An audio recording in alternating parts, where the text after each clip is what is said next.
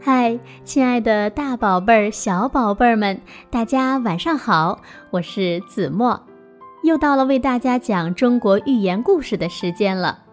在开始今天的节目之前呢，首先要为大家公布的是上期节目我留的问题的答案，也就是谁知道按图索骥要告诉我们的是一个什么道理？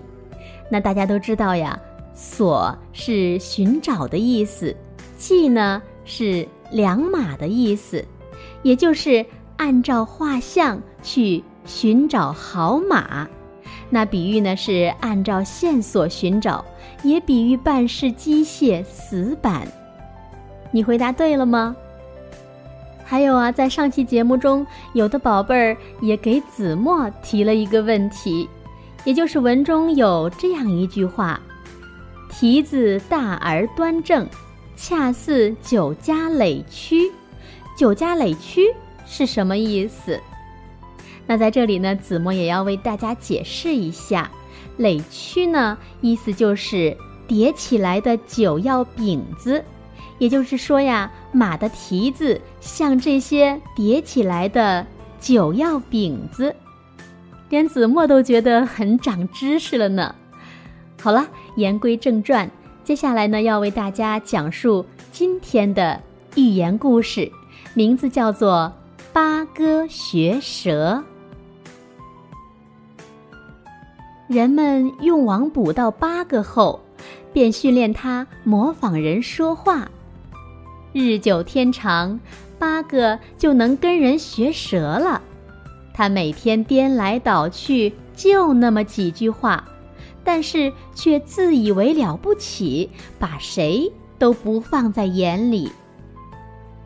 一天，一只蝉在院子里不停地叫着。八哥听到蝉的叫声后，便对他说：“喂，歇会儿行不行？就会发出单调难听的叫声，还叫起来没完没了。我会说人话。”也不像你那么炫耀。蝉微微一笑。你能模仿人说话，这固然很好。然而你说的不是自己的话，实际上等于没说。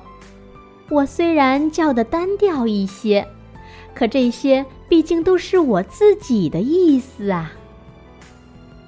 八哥听了这席话，满脸通红，羞愧的低下了头。从此以后，八哥再也不跟主人学舌了。好了，八哥学舌的故事呀，就为大家讲到这里了。子墨想要跟大家说的是，语言呢是表达和交流思想的工具。而掌握了语言工具，却不能或不敢表达自己的思想，这正像八哥一样，空有高超的学话本领，却只能人云亦云，这是十分可悲的。作为新时期的少年儿童，我们要开动脑筋，积极思考，勇于探求真理，勇于表明自己的观点，不做思想上的懒汉，更不当生活中的懦夫。好了，今天的节目呢，到这里呢就结束了。如果宝贝儿们有什么想对子墨说的话，或者是您对子墨讲述的中国寓言故事有什么更好的见解，也欢迎你留言给子墨哦。亲爱的宝贝儿们，晚安喽！我们下期节目再见吧。